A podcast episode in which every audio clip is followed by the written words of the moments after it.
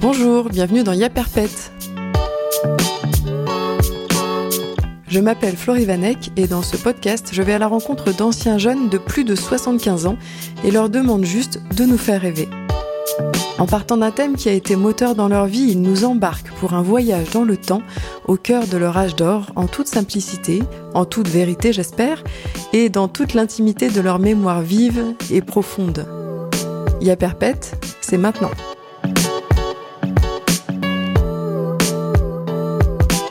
Aujourd'hui, je vous emmène rencontrer Marc. Il y a quatre ans, Marc et son épouse, qui partagent sa vie depuis plus de 50 ans, ont emménagé dans cette grande maison qu'ils ont entièrement refaite de la cave au grenier. Travaux déco tout. Ils avaient 70 et 72 ans quand ils se sont lancés dans cet énorme projet. Je vous laisse imaginer l'énergie qui se dégage du couple. Elle a des airs de sourire d'été même en hiver, cette maison. Et nous sommes en hiver. Nous sommes à quelques jours de Noël, et un magnifique bouquet de houx et de gui mélangés est suspendu à la porte d'entrée. Marc a 76 ans. Il est d'allure assez frêle. Ses yeux sont doux et perçants à la fois et de couleur presque sable. Il a longtemps vécu en Afrique, alors bien sûr son récit nous emmènera sous l'équateur. Mais ce qui le caractérise encore plus précisément et qui lui a permis de vivre des aventures dingues, c'est sa passion de l'apnée et de la mer. L'histoire d'amour entre la mer et lui a un début, un milieu et une fin. Elle commence de manière plutôt violente à l'âge de 4 ans dans le nord de la France. Puis elle guide ses pas vers Marseille et Dakar, elle fait partie de lui pendant 40 ans et enfin, elle passe joliment le relais. J'ai l'impression que Marc est un conteur né. Il partage avec beaucoup de détails et d'émotions son histoire, son apprentissage en autodidacte, ses plus belles rencontres sous-marines et ses plus grandes frayeurs aussi. Alors je vous propose une plongée en eau profonde dans les souvenirs de Marc. J'espère que comme moi, vous partagerez ces émerveillements, ces joies et ces frissons. C'est parti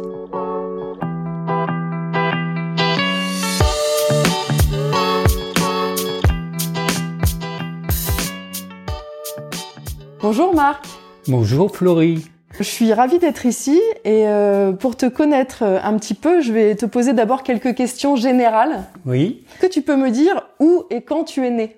Ah, c'est comme à la Sécu alors. ouais, voilà, c'est ça. Numéro de matricule, s'il vous plaît. Je suis né le 10 mars 1944. C'était la dernière année de la guerre. Et où? À Roubaix. À Roubaix, dans, le nord. de la France. D'accord.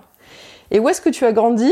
J'ai grandi dans la pâtisserie de mon père à Montdidier, dans la Somme. Et quel âge tu as aujourd'hui? J'ai 76 ans. Là, comme ça, est-ce qu'il y a quelque chose qui te vient si je te demande ton plus ancien souvenir?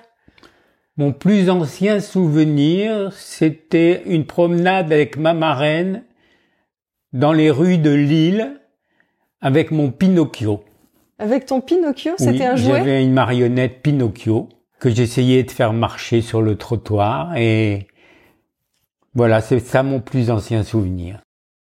Est-ce que tu as le sentiment que tu as connu intimement tes parents? J'ai le sentiment d'avoir bien connu mes parents. Mes parents étaient perpétuellement absents à cause d'une charge de travail très importante. Bien qu'ils étaient à côté de moi, j'avais peu de contact avec eux parce qu'ils étaient toujours très occupés. Mes parents avaient six enfants, donc il fallait, moi j'étais le cinquième et il fallait donc gérer euh, le quotidien de la famille et le quotidien du commerce de pâtisserie que mes parents tenaient à deux. Mon père aux ateliers avec ses ouvriers et ma mère au magasin et, et aussi à la famille en tant que chef de famille. Quel souvenir tu gardes de chacun d'eux, de ta mère d'abord? Ma mère était une personne extrêmement rigoureuse sur, euh, disons, la gestion de la pâtisserie, d'une part, et la, bonne marche euh, du foyer euh, familial où nous étions souvent ensemble. Ils n'avaient pas beaucoup le temps de nous faire des câlins ou de, nous promener, mais euh, ils étaient quand même très proches puisqu'on prenait tous nos repas ensemble. J'ai pas eu de manque d'affection, mais j'ai eu une présence permanente, même si ils étaient toujours très occupés.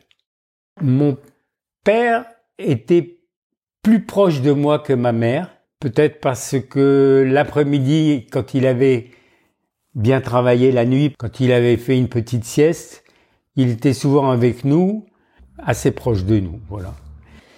Et si tu devais me dire euh, en un mot ce qui a guidé ta vie?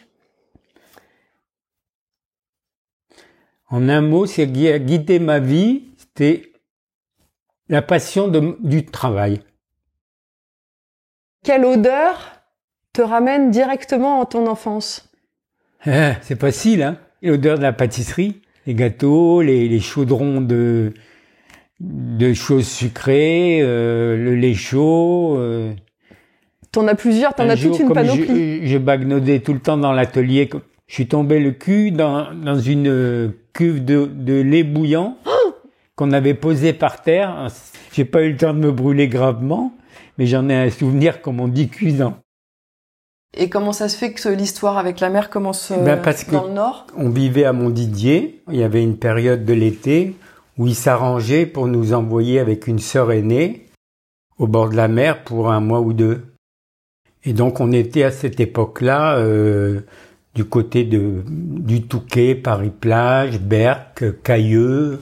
Euh, moi, mon premier contact avec la mer, ça a été Cailleux. C'est à côté de Berck. C'était une zone où il y avait un centre de traitement des poliomyélytiques et euh, il y a peut-être un rapport euh, au fait que assez rapidement j'ai attrapé le virus de la polio. Et donc j'ai eu une polio déclarée et il a fallu que je rentre auprès de mes parents qui ont entrepris de me faire soigner euh, de cette paralysie qui, qui était à l'époque terrible et qui faisait beaucoup de dégâts. Et donc tu pouvais plus marcher? Non. T'étais alité toute la journée? Oui, mais ça n'a pas duré très très longtemps. Mais je veux dire, c'était une vraie polio, quoi. J'étais paralysé des deux jambes. Qu'est-ce que tu faisais de tes journées? Tu t'en rappelles? Certains éléments, je passais beaucoup de temps à regarder des vues stéréoscopiques parce que mon père a été compagnon de France en pâtisserie et à chaque endroit où il a fait des stages de pâtisserie, dès qu'il y avait quelque chose d'un célèbre à visiter, il achetait des vues stéréoscopiques de, de tout ça. J'ai passé des jours et des jours à regarder, parce que là, on avait eu la télé un peu plus tard. Hein, ouais, il n'y avait pas encore. À, à regarder des images touristiques des monuments, des églises, des plages, euh, de, la nature, du parc zoologique de Paris, etc. Euh, on en avait une caisse comme la valise qui est là-bas, qui était pleine de vues stéréoscopiques que j'ai regardé pendant toute ma toute ta maladie quand tu étais paralysé des jambes. On me rappelle plus toutes les parties où je pouvais pas bouger, mais je me rappelle que euh, j'ai été amené de Montdidier à Amiens deux fois par semaine en voiture par mon père pâtissier chez un médecin qui me faisait de l'électricité dans les jambes pour relancer la vie euh, de la myéline des nerfs puisque je pense que poliomyélite, je suppose que ça touche la myéline des nerfs et ça diminue l'aptitude des nerfs à passer les influx nerveux. Donc euh, après ces séances-là, je pense qu'il y a dû y avoir du mieux, je me souviens plus. Et ce que je sais, c'est que vers la fin de ma maladie, quand j'ai commencé à marcher, il y a eu deux choses essentielles. Il y a eu d'une part l'apprentissage de la natation en dehors des, leçons de piscine, seul avec un maître nageur et mon père, et l'apprentissage aussi de la trottinette, parce que ma principale jambe la plus atteinte était la jambe droite. Donc avec la trottinette, j'ai pu rééduquer musculairement ma jambe droite, pas complètement, mais euh, j'ai pu la rééduquer. Et ces premiers contacts à la piscine, je pense, m'ont aidé à me faire de l'eau une amie. Et donc, j'ai eu euh, beaucoup de chance d'avoir ces soins dans l'eau. Et à l'époque, d'ailleurs, euh, je crois que la plupart des poliomyélytiques ont été rééduqués en natation. Crois qu'il y a eu de très très grands champions, en, particulier euh, australiens, qui étaient d'anciens poliomyélytiques qui ont battu des records du monde dans les années 60. Euh, une fois que j'ai aimé l'eau, J'essayais de traverser la largeur de la piscine sous l'eau et de largeur en largeur. Quand j'ai atteint l'âge de 12-13 ans, j'ai fait deux fois et demi sous l'eau la longueur de la piscine. Ça faisait 60 mètres environ. À 13 ans, c'est pas mal. Voilà, donc ça, euh, c'était un début de l'amour de l'eau d'une part et l'amour aussi de l'apnée. C'est des choses qui permettent déjà de prendre un contact beaucoup plus intime avec la mer que le contact de tous les gens qui se baignent dans les vagues.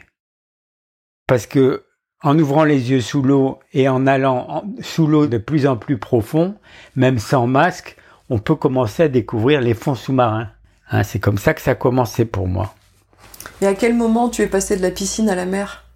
Quand je suis arrivé à mon adolescence, on a déménagé et j'ai vécu à Marseille jusqu'à mes études. Donc là, j'ai pris contact avec la mer d'une part parce que elle était présente et d'autre part, j'ai été en contact étroit avec mon frère qui pratiquait la chasse sous-marine depuis des années déjà, avant que j'arrive. Plus un ami que je m'étais fait à l'école, avec qui j'ai passé mon BEPC, qui arrivait de Madagascar, où il son père avait été expatrié, il avait mon âge, il arrivait à Marseille comme moi j'arrivais à Marseille. Et lui, c'était déjà un fan de la mer et donc notre amour de la mer était commun et grandissant tous les deux. Donc on a commencé à, à faire de l'exploration sous-marine à Marseille tous les deux en apnée parce qu'on n'avait pas de moyen d'avoir des équipements autonomes. Et donc j'ai découvert la mer et, et même la chasse sous-marine à cette époque. C'était un sport déjà pratiqué par beaucoup de Marseillais qui étaient des adeptes de la mer et de la pêche, qui pouvaient avoir beaucoup plus accès aux gros poissons et, et aux cueillettes du fond de mer grâce à l'apnée et aux outils appropriés pour faire de la chasse sous-marine. Donc vous y êtes allé euh, en autodidacte. Personne vous a appris. Euh, à Au départ, oui. Après, mon frère a pris le relais parce qu'il était lui extrêmement euh, pointu en chasse sous-marine. Donc j'ai fait des progrès avec lui. Mais j'ai jamais fait de compétition de chasse sous-marine comme lui. Il a été champion de France, mon frère. Ah. Ouais. Mais après, quand j'ai quitté Marseille pour euh, rejoindre Dijon pendant les années 67 à 71. Comment ça se fait que tu es arrivé à Dijon? Oh, mais ça, c'est un- une autre histoire. Ça, c'est une histoire euh, donc de changement de voie après l'échec de mes études en médecine. Ouais. Euh, j'ai commencé à chercher du travail avec ce que j'avais déjà un peu appris en médecine. Donc j'ai commencé à chercher à être visiteur médical. À l'époque, c'était très en vogue. Et j'ai été embauché dans un premier laboratoire, puis après dans un gros laboratoire. J'ai donc quitté Marseille pour retrouver Dijon, où j'ai rencontré Annick. Alors du coup, comment elle continue cette histoire avec la mer? Donc bon, on a un peu dépassé le flirt avec la mer. On est un Le peu flirt avec la mer a repris les- après. Parce que quand on aime la mer au point où j'en étais, euh, ça manque. Donc, avec Annie que j'ai épousée, on s'est expatrié. Vous êtes parti sans vous poser de questions? On se connaissait depuis deux ans à peu près et euh, je lui ai dit que je voulais l'épouser. Elle a admis qu'on pouvait s'unir et elle m'a dit mais on restera pas en France, on partira. Elle avait envie de voyage, d'aventure. Donc j'ai dit d'accord. Et voilà, et on est parti à Dakar. On n'est pas parti comme ça à Dakar. J'ai commencé à regarder les journaux. J'ai trouvé une annonce dans Le Monde où on recrutait un visiteur médical pour cinq pays d'Afrique de l'Ouest. Et quand j'ai vu cette annonce, je dis, il y a une corrélation immédiate entre ce que j'ai dit à Annick et ce que je lis dans le journal aujourd'hui. Cette place, elle est pour moi. Et la sélection s'est faite de telle manière que j'ai toujours eu confiance en me disant, c'est pour moi, cette annonce, elle a été mise pour moi. Moi qui étais quelqu'un très peu confiant en moi-même, ça m'a mis en confiance et j'ai suivi la sélection, j'ai été pris.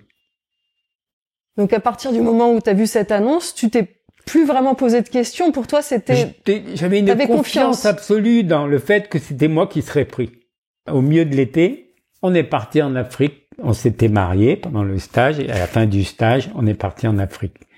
Est-ce que tu te souviens combien de temps ça a pris entre le moment où vous avez décidé de partir et le moment où vous êtes parti réellement? Ça a pris euh, quatre mois. Ah, c'est court. Et à l'époque, on cherchait du travail euh, uniquement en épluchant les petites annonces des journaux? C'était oui, comme il y ça? en avait beaucoup. C'était pas compliqué de trouver une nouvelle place. Le marché du travail était assez ouvert. Et c'était la première fois que tu prenais l'avion quand vous êtes parti euh, Euh, Sénégal? Oui, oui, effectivement, oui.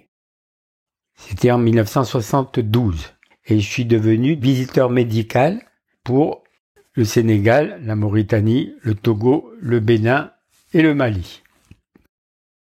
Et là donc, j'ai eu accès non seulement à la mer, mais aussi à des fleuves.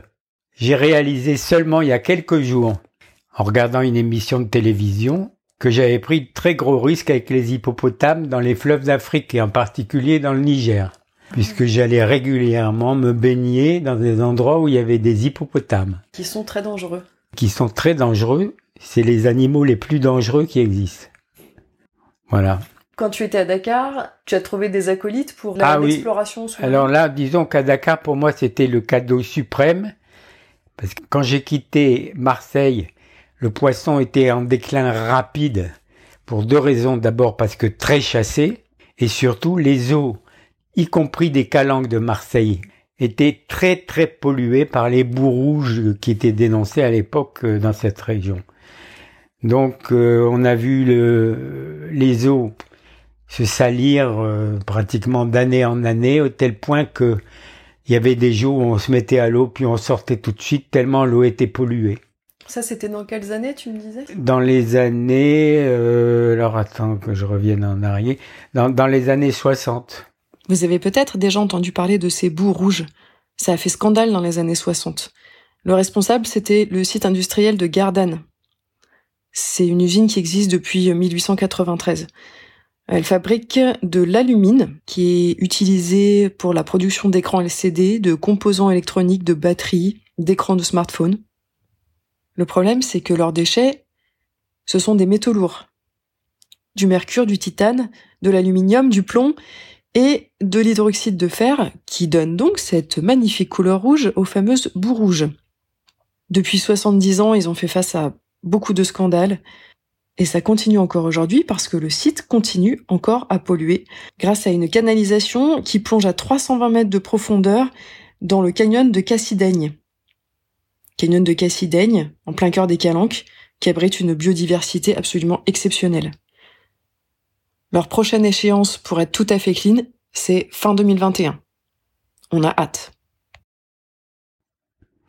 Donc dans les années 60, euh, les eaux de Marseille, les calanques, sont devenues particulièrement polluées. Aussi parce que euh, les ordures étaient déversées dans des, dans des ruisseaux ou fleuves qui traversaient Marseille, le Jarret en particulier, qui se jetait sur la plage du Prado.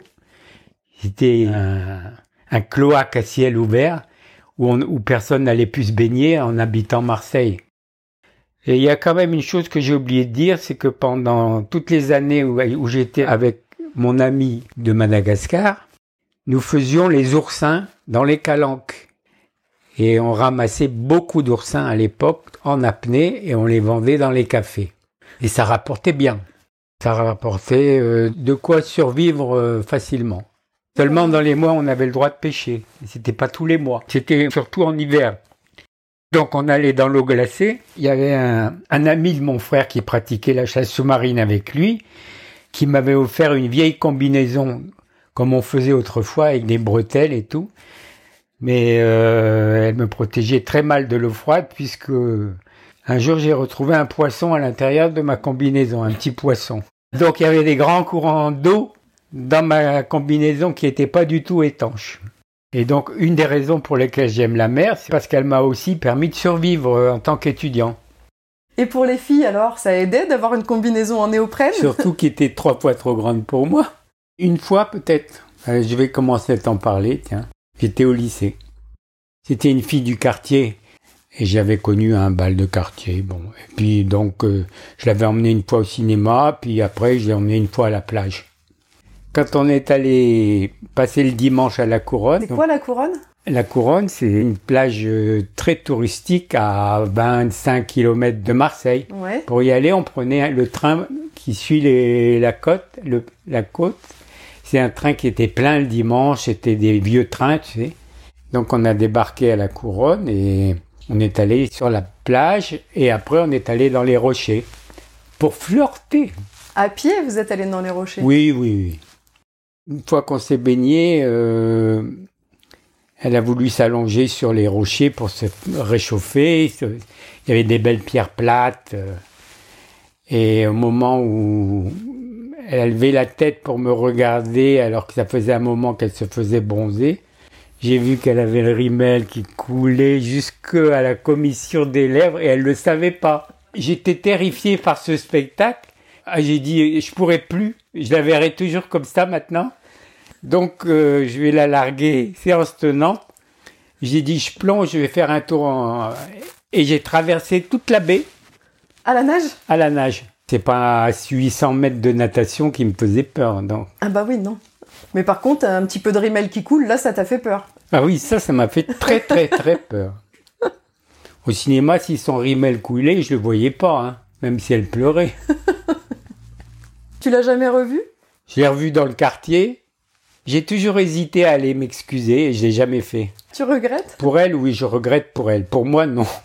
elle a, Si ça se trouve, elle a jamais su pourquoi. Je- Tu sais pas, on sait, on saura pas. pas. Hmm. Quand j'étais étudiant, outre mes études de médecine que j'ai pas réussi, j'ai quand même réussi à passer le diplôme de maître nageur sauveteur, diplôme d'État. Donc, j'ai voulu utiliser mon diplôme pour gagner un peu d'argent, pour pas être tout le temps au crochet de mon frère. La première fois, c'était un, un été à Cassis. Je suis allé sur la plage principale où il y avait beaucoup de monde. Je me suis installé. J'ai mis un panneau, maître nageur, diplômé d'État, donnerait leçon, etc. Pris temps.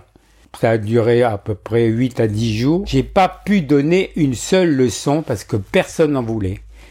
Bon, donc sur cette première plage, comme j'ai gagné 0 francs 0 centimes, j'ai cherché autre, un autre travail et j'ai vu que le restaurant La Caravelle cherchait quelqu'un pour l'aider à faire la pizza.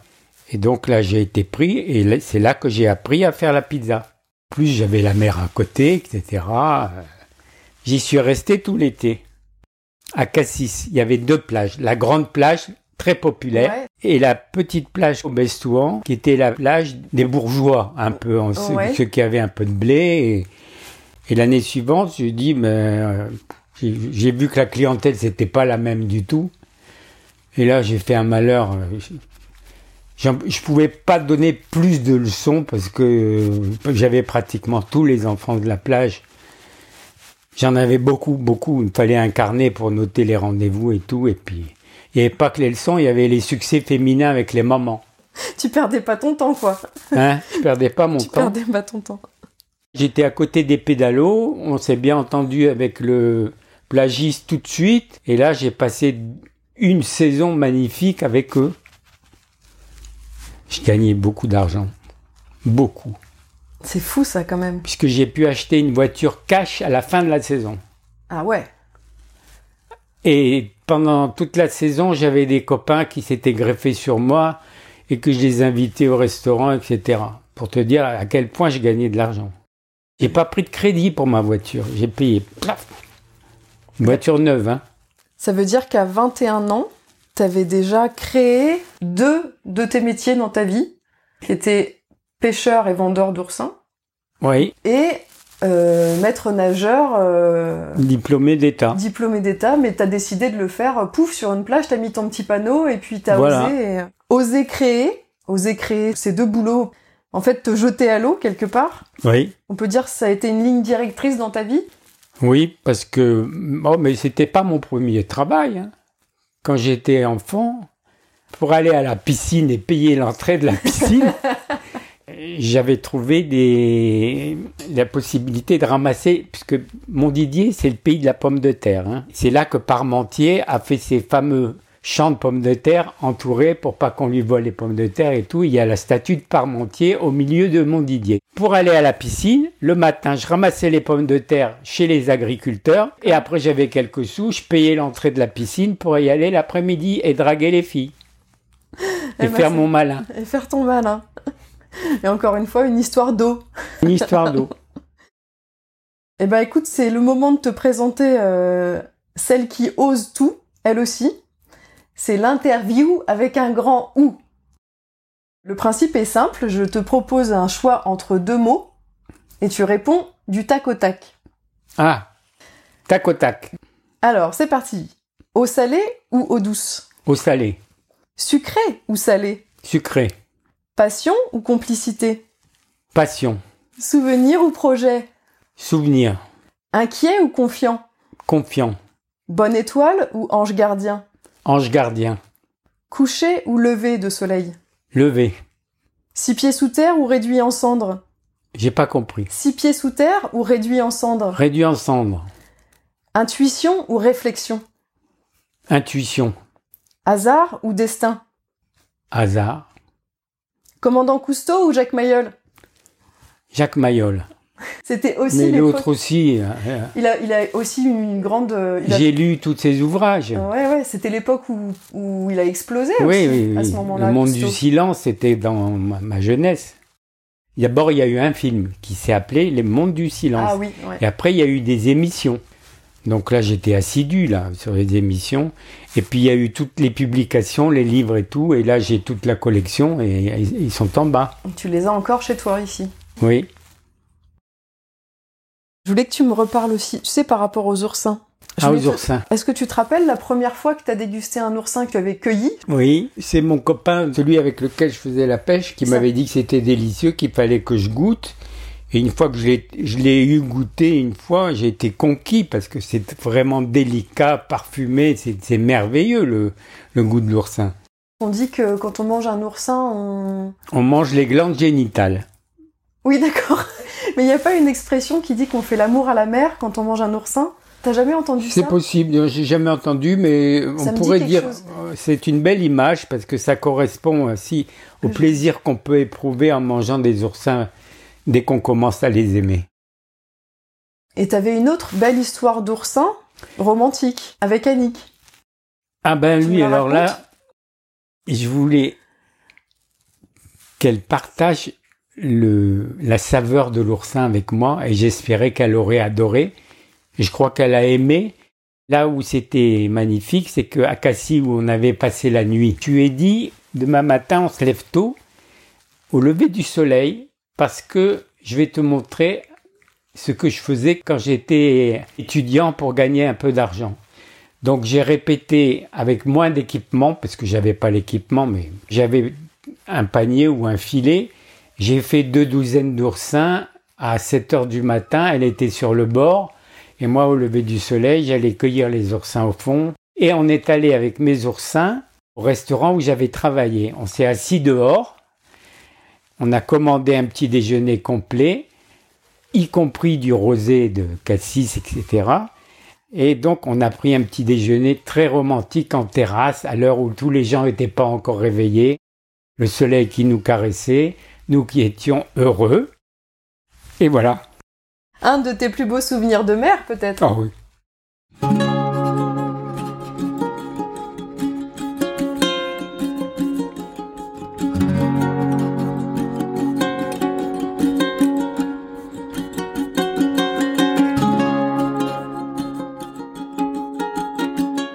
Peut-être te parler de la bienveillance de la mère à mon égard, parce que je t'ai dit que j'avais un ange gardien à un moment, tu m'avais posé une question. J'ai failli me faire piéger gravement, mortellement, plusieurs fois en mer, seul. Je m'en suis toujours sorti. Que je, bon, je crois pas aux anges gardiens, mais j'ai dit que j'avais un ange gardien parce que je pense qu'il y a eu de multiples occasions où j'aurais pu y rester, dans différents cas de figure. En plongée, en natation, euh, en apnée, en attaque de requin, en attaque de pêcheurs. euh, De pêcheur. oui. C'était où? Ben, c'était dans, au village de Mbao, à Dakar. Et un jour, j'ai décidé d'aller faire de la chasse sous-marine. dans l'air où ils, où ils passaient avec leur pirogue pour pêcher. C'était un camp où il y avait pas mal de poissons. Et ils m'ont attaqué, ils ont voulu me faire partir. Ils ont vu que ma bouée sur laquelle j'accrochais les poissons était chargée de poissons parce que j'en avais déjà pris plusieurs. Et, euh, ils ont foncé sur moi avec leur pirogue pour me faire partir. Puis comme je restais, ils ont recommencé plusieurs fois et ils ont fini par euh, attraper le fil qui me reliait à la bouée où il y avait les poissons accrochés avec euh, l'encre de leur pirogue pour euh, me voler mon poisson. Et après, comme je me laissais pas faire, ils ont foncé sur moi avec la pirogue. Et ils m'ont foutu quelques coups de rame sur la tête. Ah, ils étaient mauvais, hein. Donc je les ai menacés avec mon fusil harpon, puisque j'avais un fusil harpon. Donc euh, ils n'ont pas insisté, ils m'ont laissé tranquille, mais entre-temps, euh, comme ils avaient accroché mon fil, et que je restais accroché à mon fil pour pas perdre mon poisson, euh, ils me tiraient derrière la pirogue. Heureusement, j'avais un, un, couteau à la, à la jambe. Ouais. J'ai fini par couper la corde qui me reliait au poisson pour pas perdre à la fois mon fusil, ma corde, mon poisson et la vie, parce que là, ça, devait, ça s'envenimait rapidement. Qu'est-ce que tu faisais de ta pêche? Ben, Ma pêche, c'était pour nourrir ma famille. Je me limitais à ce que la famille pouvait consommer dans la semaine. Pour ma famille et celle de Fatima. Fatima, c'était qui? C'était notre bonne qui était euh, la nounou de nos enfants quand ils étaient petits et puis elle savait tout faire, euh, donc elle aidait dans l'éducation des enfants, dans la propreté de la maison, etc. Voilà. C'est devenu une deuxième, euh, une deuxième maman pour les enfants rapidement. Tu pêchais quoi comme sorte de poisson? Je pêchais des badèches et des mérous. On aurait pu prendre des perroquets aussi, mais euh, c'est pas très très bon à manger. Badèche et Mérou, Barracuda, mais euh, il n'était pas facile à attraper. Euh, la Badèche, c'était euh, les plus petites, elles faisaient 800 grammes, puis les plus grosses, elles faisaient 4 à 5 kilos. La taille en dessous des, des communs, quoi. Les mérous communs, c'est plutôt à partir de 7-8 kilos jusqu'à 50 kilos, 60 kilos. C'était majoritairement en apnée? Ah, toujours en apnée, jamais en, bouteille, parce que la chasse sous-marine en bouteille, c'est pas éthique du tout, parce que le, poisson n'a plus aucune chance de s'en sortir. Hein, et puis moi, je prenais plaisir à l'apnée en plus. Alors, euh, donc euh, j'aurais, il y avait des gens qui chassaient au Sénégal, qui chassaient avec des bouteilles. C'est comme quand tu chasses, euh, tu vas à la pêche au lion, à la chasse au lion, à bord d'un camion avec une mitraillette dessus, quoi. C'est pareil, quoi. Est-ce que tu dirais que tu as vécu en plongée tes plus grands moments de plénitude, de connexion à toi? Ah oui. Et de plénitude, oui. Parce que c'est une espèce de jouissance physique, de compression du corps, douce et, et silencieuse, où tu es en communion complète avec le milieu c'est difficile à expliquer. Une harmonie, euh, un besoin de d'échapper à autre chose, de s'intégrer au milieu. Et tu n'as jamais pensé à en faire ton métier? Ben non, non. Et tu as eu d'autres d'autres peurs euh, parce que c'est une discipline très dangereuse. Ben, c'est comme ça que j'ai perdu ma première oreille. L'hiver, il y avait une technique à Marseille. Il était jeune, hein technique de chasse sous-marine qui consistait à aller profond, à s'accrocher au fond sur un rocher et à attendre. À attendre parce qu'au bout d'un certain temps, l'hiver, il y a des bancs de loups, des loups de mer, qui viennent par curiosité te voir. Tu t'accroches au fond avec ton fusil pointé vers le large. Tu vois des reflets argentés qui sont assez loin de toi parce que l'eau est pas très très claire à Marseille. Puis petit à petit, ça tourne, ça tourne, et ça se rapproche, les, argentés, ils, se rapprochent de toi, et petit à petit, tu vois que c'est un banc de loups qui tourne autour de toi. Mais ça, c'est comme ça dure très longtemps, au fond, et que tu le fais 30 fois dans la matinée, tu finis par avoir euh, ce qu'on appelle une hypoxie cérébrale. Tu endommages certains éléments de ton organisme, surtout au niveau nez, gorge, oreille, cerveau. Ce jour-là, j'ai perdu mon oreille. Il y, a, il y a eu un autre jour où, à Dakar cette fois, toujours en pratiquant la plongée en apnée profonde, où tu es grisé par la pression de l'eau, la profondeur, le calme, les poissons, tout ce que tu découvres, il arrive un moment tu crois que t'as plus besoin de, tu crois que t'as plus besoin de, de respirer, et tu te sens bien comme si tu étais dans ton élément. Je le connaissais ce moment. C'est pas l'ivresse des profondeurs, c'est un moment où tu te trouves bien et tu t'y trouves à tort. Parce que c'est à ce moment-là que c'est un signe d'alerte, il faut remonter tout de suite. J'ai insisté un peu trop un jour, et après ce cap-là où j'étais bien, tout à coup, les images dans mes yeux se sont mis à tourner, le haut en bas, le bas en haut, à toute vitesse devant mes yeux, et je savais plus où me diriger pour remonter à la surface. Euh, là, je ne vais pas m'en sortir. J'ai heureusement j'ai eu un réflexe. J'ai détaché ma ceinture de plomb, j'ai fermé les yeux et je suis remonté tout seul comme un bouchon. Ce jour-là, j'ai eu peur d'y rester. C'est pour ça que je te dis que j'ai eu dans la mer, j'ai eu des anges gardiens qui ont veillé sur moi à des moments où j'étais seul et j'étais souvent seul. L'angoisse des gens, c'est souvent euh, le, les animaux sous-marins. T'as Oui, eu des, peurs avec des oui, animaux sous-marins, oui. des poissons Avec les des- animaux, j'ai eu des peurs, mais pas autant que les frayeurs que j'ai provoquées moi-même en prenant des risques inconsidérés. Et une fois, ben, une fois cette histoire de traverser d'une baie, je l'ai fait une deuxième fois. Mhm. Mais là, c'était pas parce que j'ai fait une deuxième fois parce que j'étais ivre Ah ouais en Un sortant d'une boîte de nuit à Calvi, Un pari La- à Calvi. Ouais. En- Non, j'ai dit un, c'était un pari Non, non, c'était pas un pari. J'étais ivre. Ouais.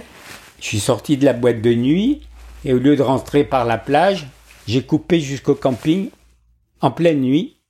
Et bien là, pourtant, la, la chanteuse, elle me disait arrête, arrête. Patricia Carly, arrête, arrête, ne me touche pas.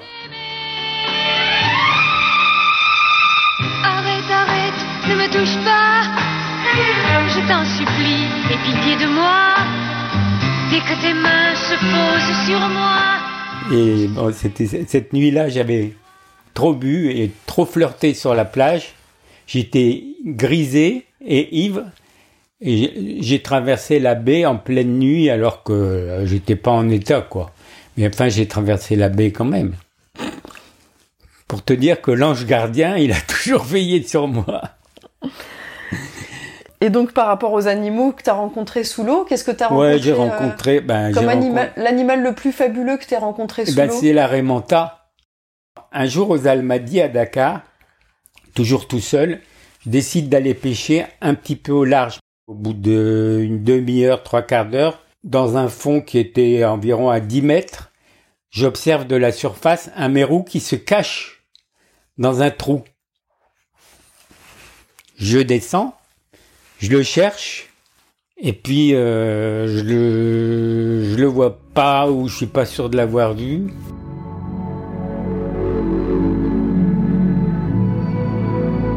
Et je remonte à la surface en gardant les yeux fixés sur le rocher où je croyais que le mérou s'était caché. Je remonte, je remonte, je pensais déjà être presque en surface, et paf, me cogne la tête sur quelque chose, pas très dur, mais un peu dur. Alors je lève les yeux en, me disant dans le quart de seconde, c'est une barque qui passe au-dessus de moi.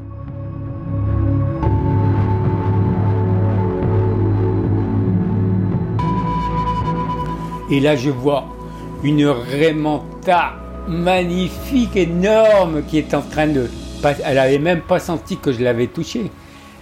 Énorme, qui passe accompagnée des petits poissons pilotes. Elle en avait un peu comme les requins. Et j'ai eu un sursaut de, peur. Et là, j'ai avalé une gorgée d'eau de mer. Donc cette Raymanta devait faire, je sais pas, 4 ou 5 mètres d'envergure. Elle était seule, c'était magnifique. c'était d'une beauté euh, que tu peux pas oublier. Hein.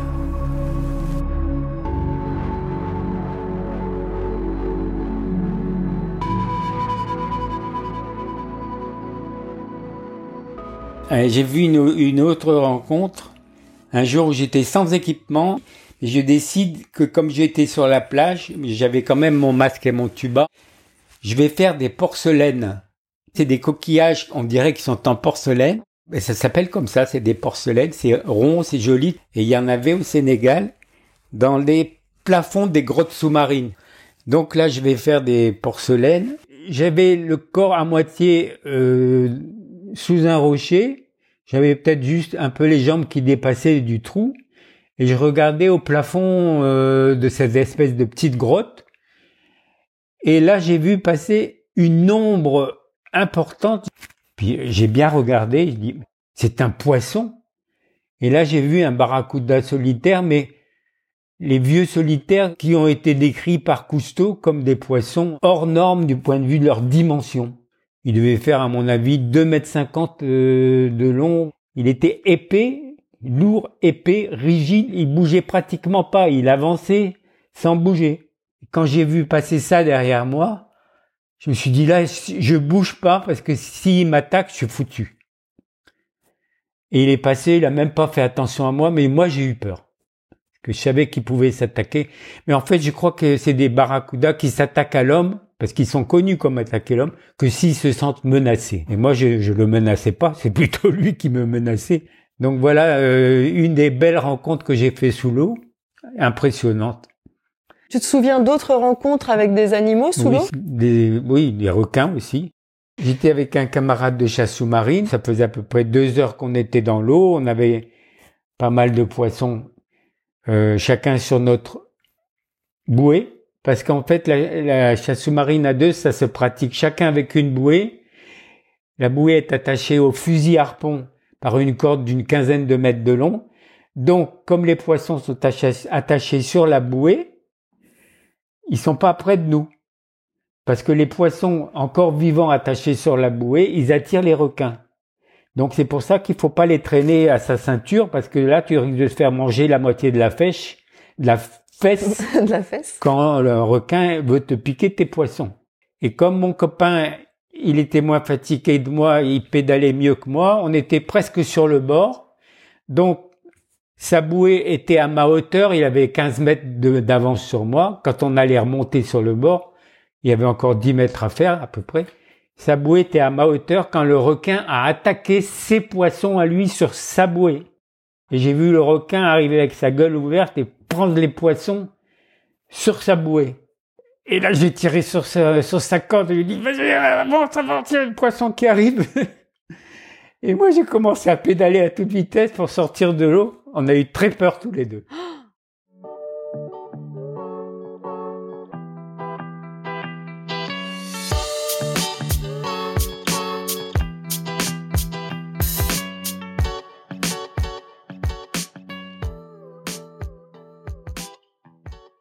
T'as eu combien d'enfants?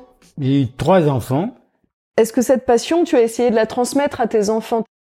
Oui, j'ai essayé à l'époque, j'étais maître nageur, je m'intéressais à l'apnée, etc. Et à des articles concernant les enfants en très bas âge pour qu'ils apprennent à nager très vite.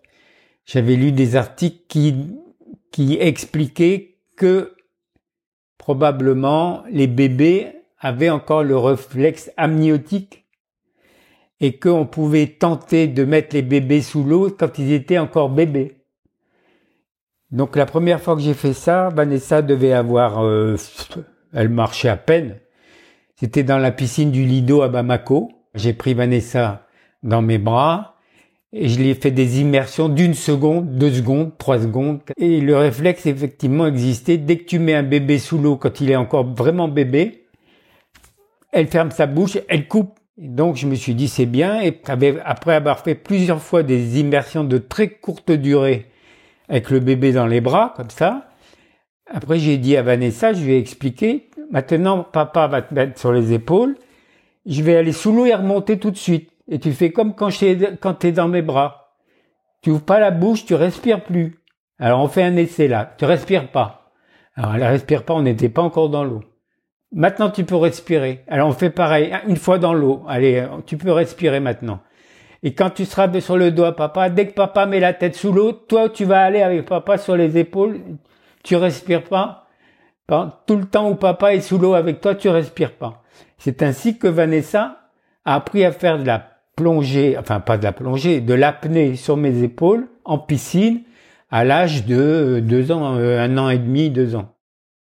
Mais je sais que j'ai essayé à, multiples reprises de faire voir ce, que, ce qui m'émerveillait. Je voulais que ça les émerveille aussi. Hein C'était trois filles? Comment? C'était trois filles? Oui. Quand elles ont été plus grandes, tu les as emmenées en exploration sous-marine?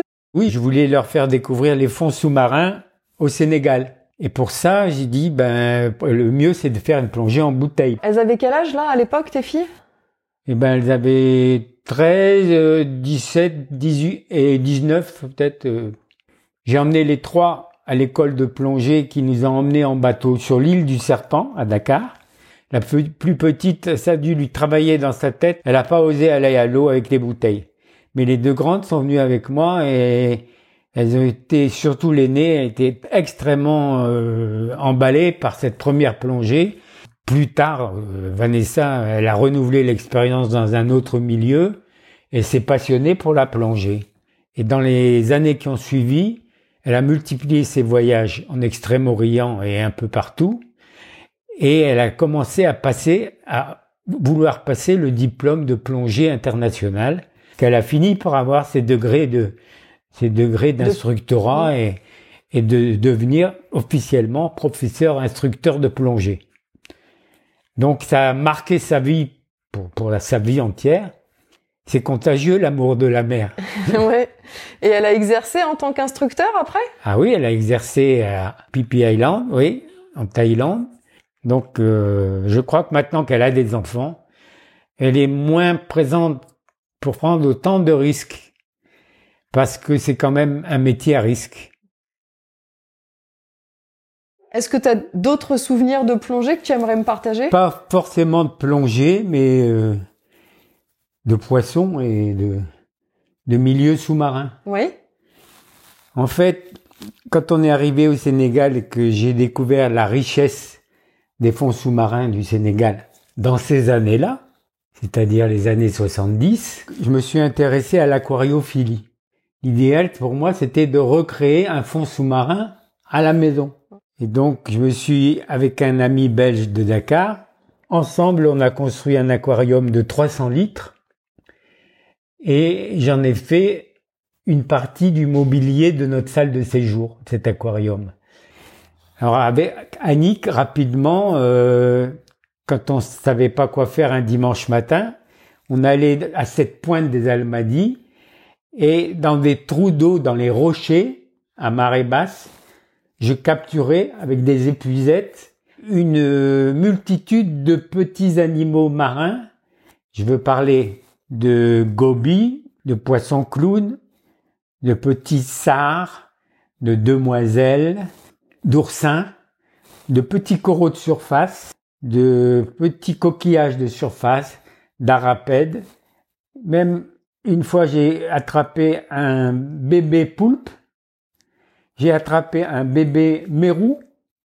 Et donc, ça nous faisait un décor marin dans cet aquarium qui était extrêmement plaisant et qui ressemblait beaucoup à ce que je voyais sous l'eau, à tel point que quand on avait des invités à la maison pour un repas du soir, un dîner, une invitation, euh, on était toujours en retard pour passer à table parce que les invités, au lieu de se mettre à table, ils, regardaient ce qui se passait dans l'aquarium. Bah oui. À la veille des vacances, je mettais tout dans la mer et on recommençait la saison suivante. Quand on revenait de France, on recommençait l'aquarium. C'est-à-dire qu'on repartait à zéro chaque année. Est-ce que tu te souviens de ta dernière plongée? Ah.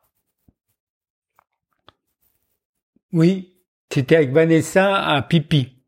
Moi, c'était il y a une quinzaine d'années. T'avais une soixantaine d'années? Oui, c'est ça, oui. Est-ce que ce jour-là, quand t'as plongé, tu t'es dit que ce serait peut-être la dernière fois que tu plongerais? Oui. Il y a eu une fois où j'ai été en difficulté, euh, difficulté de respiration avec les bouteilles, et j'ai été pris d'un début de panique et je me suis dit, euh, je, crois que c'est plus pour moi ces choses-là. Je, m'arrête. Je me suis dit, ce sera ma dernière plongée ce, jour-là. tant que j'étais en apnée, pas dépendant d'un matériel, j'ai jamais eu peur, vraiment peur. Mais là, avec des bouteilles, j'ai compris que je le ferai plus. Je ferai encore de la plongée. J'en ai encore fait après euh, pour m'amuser, même sans équipement. Et je descendrai encore, peut-être même si l'occasion m'en était donnée, mais pas, pas aussi profond qu'autrefois.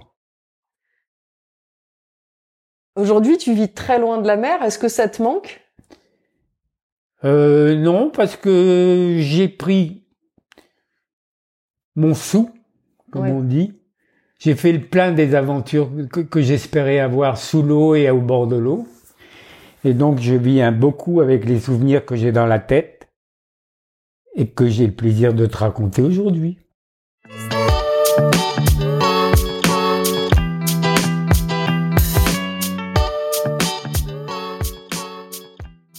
J'ai d'autres petites questions que j'aimerais te poser pour terminer euh, notre échange. Est-ce que tu aurais aimé vivre à une autre époque? Non. T'es content d'avoir vécu ces années-là? Oui. Bah tant mieux. Qu'est-ce qui t'émerveille dans la vie?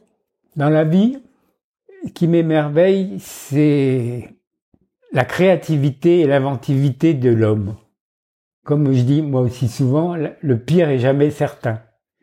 Il y a tellement de gens qui cherchent pour déjà toutes les maladies qu'on a vaincues depuis un siècle, c'est incroyable.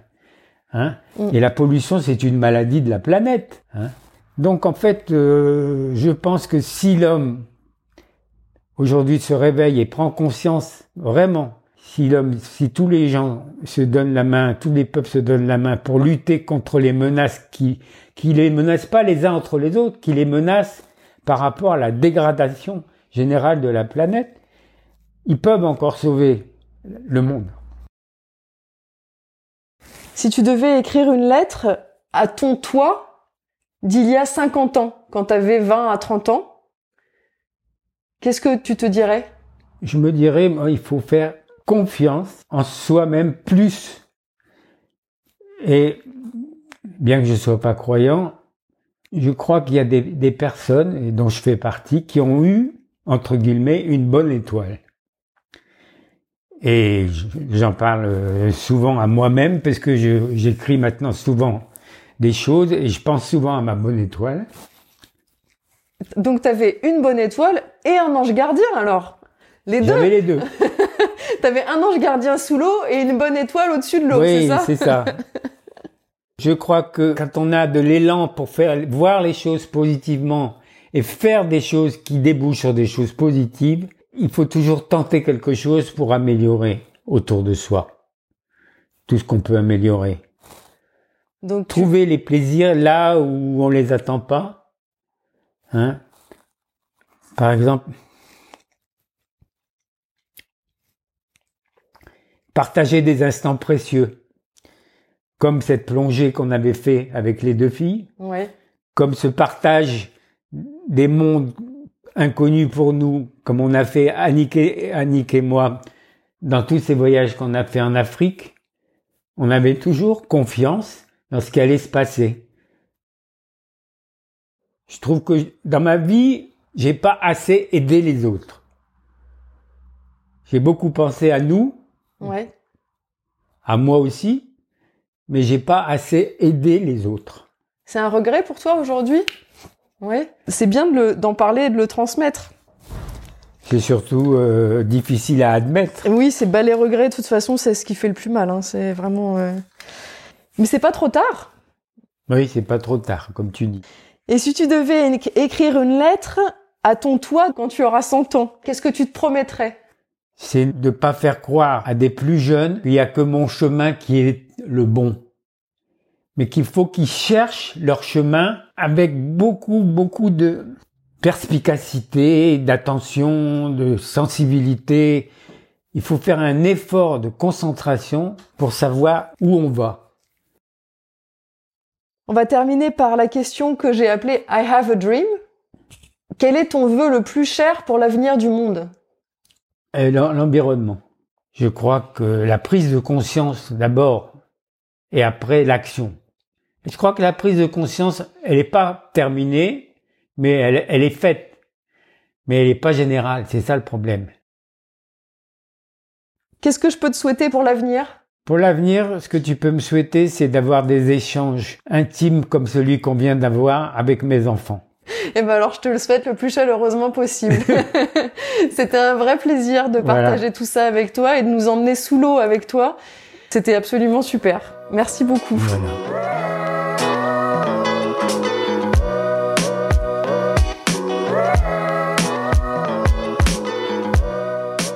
Merci d'avoir écouté cet épisode jusqu'à la fin. S'il vous a plu, notez-le de 5 étoiles sur votre plateforme de podcast favorite, abonnez-vous et laissez-moi un commentaire. Vos encouragements sont vraiment mon essence. Partager les souvenirs et les pensées des personnes âgées est un pont que j'essaie de créer entre les générations. Vous savoir ému ou inspiré par un épisode donne tout son sens à ma démarche et m'aide à continuer. Si la démarche vous parle à vous aussi, partagez, parlez-en, envoyez un épisode. C'est vital pour ce podcast que je réalise entièrement seul. Ah oui, et c'est pas parce qu'on s'appelle Yaperpète qu'on n'est pas hyper connecté. Vous pouvez suivre Yaperpète et m'écrire sur Facebook et sur Instagram. On se retrouve pour un nouvel épisode de Yaperpète dans une quinzaine de jours. Vous serez déjà plus vieux qu'aujourd'hui. Alors d'ici là, vivez. Bye.